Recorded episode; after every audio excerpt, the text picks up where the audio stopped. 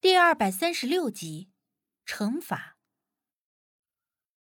可我如今这人不人鬼不鬼的，那是因为一不小心的死过一次导致的。我突然想明白了什么，看着张小梅问道：“你为什么要自杀？”张小梅说：“如果让我像现在这样继续活着，我宁愿去死。但是……”我连死的权利都没有，你们根本无法想象，在我身上究竟发生了什么。说到这里，张小梅的眼泪哗哗的往外流，双手捂着脸，肩膀不停的抽搐，眼泪顺着指缝落到了被子上。我和无忌对视一眼，心说：她难道除了被那个死鬼老公日夜折磨，还发生了其他的事情？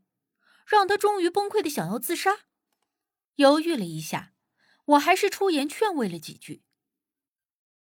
那个，哎，你也别太难过了，总会好的。但是我也知道这话听起来是多么的无力。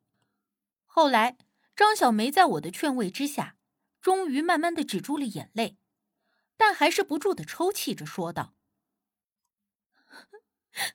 我真的坚持不下去了，我现在只想死掉，死了就一了百了了。你也别总这么说呀，甭管好赖，活着才有希望啊！你不想想，现如今你自己是什么情况？一旦死了，你还不是真是永生永世被那个死鬼给拴住了？我提醒他，张小梅和那个死鬼老公是结了冥婚的，也就是说。张小梅生是他的人，死了就是他的鬼，这是逃不掉的。除非在活着的时候想办法了结这件事，不然死了就更难办了。张小梅抽泣着说出了一件事，即便是无忌也听得十分惊讶。原来，真正导致他自杀的原因是两天前发生的一件事。这段时间，张小梅一直都在想尽各种办法。帮自己解脱，但一直都没有奏效。而她那个死鬼老公，是一直跟在她身上的，所以不管张小梅做了什么，那个死鬼老公都是一清二楚。所以对她的折磨就更加的变本加厉，比之前过分许多。但即便是如此，张小梅依旧没有妥协。她说：“只要是在自己意识清醒的情况下。”依旧在不停的寻找任何可行的办法摆脱那个死鬼，如此这般的与其抗衡，一个变本加厉的折磨，一个越挫越勇，一人一鬼就算是杠上了。我一直以为，就算他再怎么折磨我，也无非就是在那方面想方设法的而已。张小梅说的隐晦，但是我和无忌都明白，他说的。是在男女之事的那方面上，但是没想到，他竟然逼我做出那种事情。张小梅说：“这段时间，她都尽量的减少自己的睡眠，因为她知道，只要一睡着，必然就会被死鬼折磨，甚至附身。但是前两天，她实在是困得受不了了，迷迷糊糊的就睡着了。可是让她没有想到的是。”当他醒来的时候，发现自己躺在了一个陌生的地方，房间里闪着七彩昏暗的灯光，周围弥漫的都是烟酒的气味。他疑惑的坐起身来，才发现自己竟然全身上下什么都没穿，光溜溜的躺在一个皮质沙发上。但是更令他震惊的是，他看到身边还有另外一个光溜溜的女孩。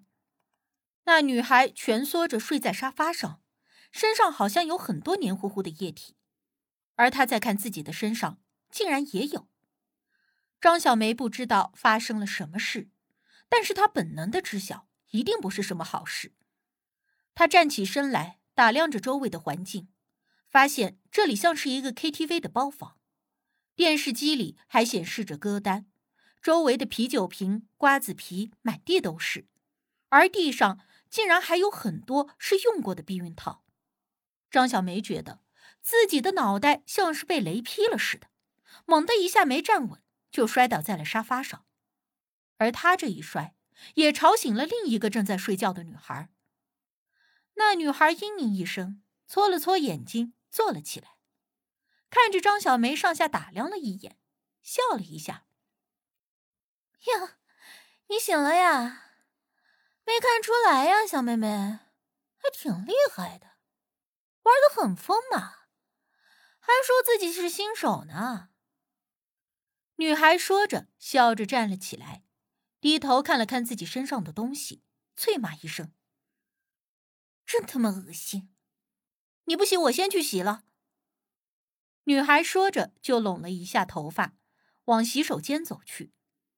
张小梅愣愣的看着这一切，他再一次站起身来，脚步虚浮的往洗手间走去。而这一步两步间，他发觉自己的下半身像是被撕裂一样的疼。他咬着牙推开了洗手间的门。彼时，那女孩正在用水擦洗身上的东西，看到他推开门，愣了一下。“怎么，你着急啊？”昨晚上发生了什么事？张小梅语声僵硬的问。那女孩看怪物一样的看着他。“我去，你不会玩的太疯，失忆了吧？”张小梅没有心情和他打趣。又问了一遍同样的问题。女孩奇怪的看着他，然后笑了一下：“哼，哎呀，不过你昨天晚上喝了那么多，断片也正常。既然你想不起来了，那我再给你重新回顾一下。”话说着，女孩把昨晚上发生的事情事无巨细的给张小梅说了一遍，说到兴头处，还连说带逗的。说张小梅有潜力，今后有这样的活儿还找她云云。而彼时，张小梅已经惊得全身发凉。到底发生了什么事？我忍不住追问。张小梅呵呵一声，自嘲的冷笑，她眼眶含泪的看着我。哼，他附在我身上，找了一群男人，把我给轮了。我听到这句话，惊得半晌不知道该说什么，更是气愤的紧紧握住了拳头。他说：“这是他对我的惩罚，如果今后我不听话，他还会做出更加过分的事。你说，这样的我还活着干什么？”张小梅紧紧的攥着拳头，使得扎在他手背上的针回了血。但他好像全然不知道疼一般。我虽然不知道你究竟是怎么样变成现在这样，但是我想，如果我也能够变得像你一样，或许还有一线生机。所以我几次都想要让自己魂魄离体，但是我的修为不够，我根本做不到这一点。所以。你选择自杀？我问道。他点了点头。